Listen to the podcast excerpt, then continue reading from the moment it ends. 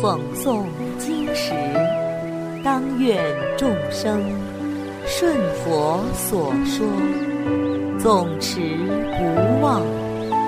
若说法时，当愿众生得无尽变，广宣法要。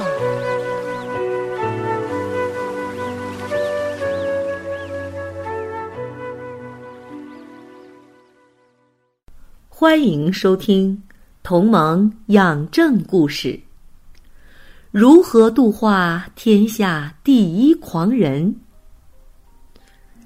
很久以前，有一位年轻的范志，天资聪慧，才二十岁就能把所有的事情只看一遍就学会。他也觉得自己是位奇才，发誓说。天下所有的技术，我都要知道。如果有一种不能精通，那就不算通达。于是他就出去游学，凡是有一技之长的，都虚心学习。六艺杂术、天文地理、医术博弈等等，样样精通。就连裁衣、刺绣、厨艺等人间常见的技能，他也都非常拿手。这样的人确实罕见，普通人精通一样都要吹牛吹破天了，他一个人精通这么多技艺，难免生出傲慢之心。他心想。我这么厉害，有谁能比得上我啊？我要出去游历天下，战胜一切对手，扬名四海，流芳百世了。于是，范志游历出行，在一个市场上见到有个人在那里制作弓箭，手法娴熟，技艺精良。游客们都竞相购买。范志心想：别的我都已经会了，以前觉得制作弓箭是个小技术，所以没放在眼里。现在如果他跟我比试，那我肯定要输。嗯，我还是得好好学习一下。于是，范志跟着这个弓箭师傅勤奋学习，很快技术就超过了老师。他赠送给老师一些财物，就离开了。没多久，他在江边又遇见一位船师，驾船的技术非常高明，速度也无人能比。范志心想。我的记忆虽然很多，但是也没有学过划船啊。虽然这是个卑贱的技术，但是如果我不懂，那就算不上万技俱备呀。于是他又跟着船师学习开船。他倒是非常的勤奋，又至诚恭敬，很快又精通了划船。而且比他的老师还高超，于是又给老师赠送了谢礼，就离开了。就这样游历着，范志又到了另一个国家。走着走着，一座国王的宫殿展现在他眼前，他一下子惊呆了，自言自语道：“哇！”这个宫殿建造的恢宏壮丽啊，真是太厉害了，我都还不会呢。嗯，如果他跟我比赛建筑，那我输定了呀！我要赶快学习一下，这样才能具足。于是范志就拜工匠为师，学习建筑的各项技术。聪明的他很快也精通了刀斧尺规、雕纹刻镂这些手艺，而且还远超自己的师傅。就这样，范志游遍了印度的十六个大国，随便一个技能都没有人敢挑战他。他太满足了，心中不由得骄傲起来。啊，天地之间，还有谁比我更厉害呢？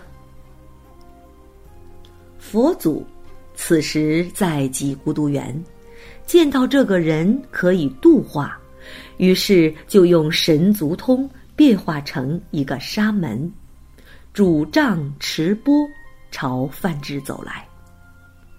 范志从来没有见过沙门，所以奇怪的问道：“我见过很多国王，国王的身边也从来没有见过您这样的人啊！各种制服也没有您这样的款式啊！宗庙里也没见过您这个器物呀！请问您是什么人啊？”为什么形貌服饰跟我们都不一样呢？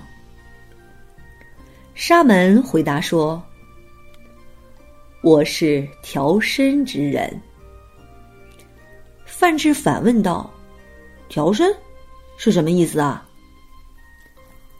佛祖就根据范志的修习说了一个偈子：“工匠调脚。”水人调船，巧匠调木，智者调身。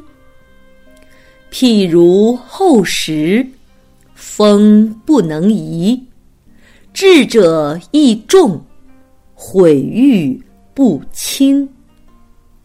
譬如深渊，澄净清明，慧人。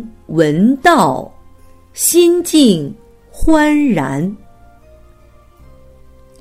意思是说，工匠调工，船工调船，木匠调木，智者调身，就好像厚厚的石头，大风吹不动它；有智慧的人，心意坚固。你诋毁也好，赞誉也罢，他都不动摇。就好像深渊，澄净清明，有智慧的人听到佛法大道，心中清净，非常欢喜。沙门说完这个偈子，就飞到空中，现出佛身的三十二相。八十种随行好，光明洞彻，照耀天地。然后又从虚空中下来，对这位范志说：“这就是我调身的力量。”范志看得目瞪口呆，顿时五体投地，顶礼佛祖。然后恭敬的请佛祖开示。佛祖，请问调身之法有什么要领呢？佛祖回答说：“五戒十善，四无量心，六波罗蜜，四禅，三解脱。”这些是调身之法，而那些制作弓箭、六艺奇术，都是华而不实的事情，只会让你放荡形骸、肆意贪嗔，久处生死之苦海呀！范志听了，欢喜信受。发愿出家，跟随佛祖学习。佛祖说：“沙门来得好啊！”于是范志须发自落，佛祖又重新为他说四圣地八倍舍的要领，很快证得了阿罗汉果。好了，小朋友们，今天的同盟养正故事已经讲完了，我们下次再见。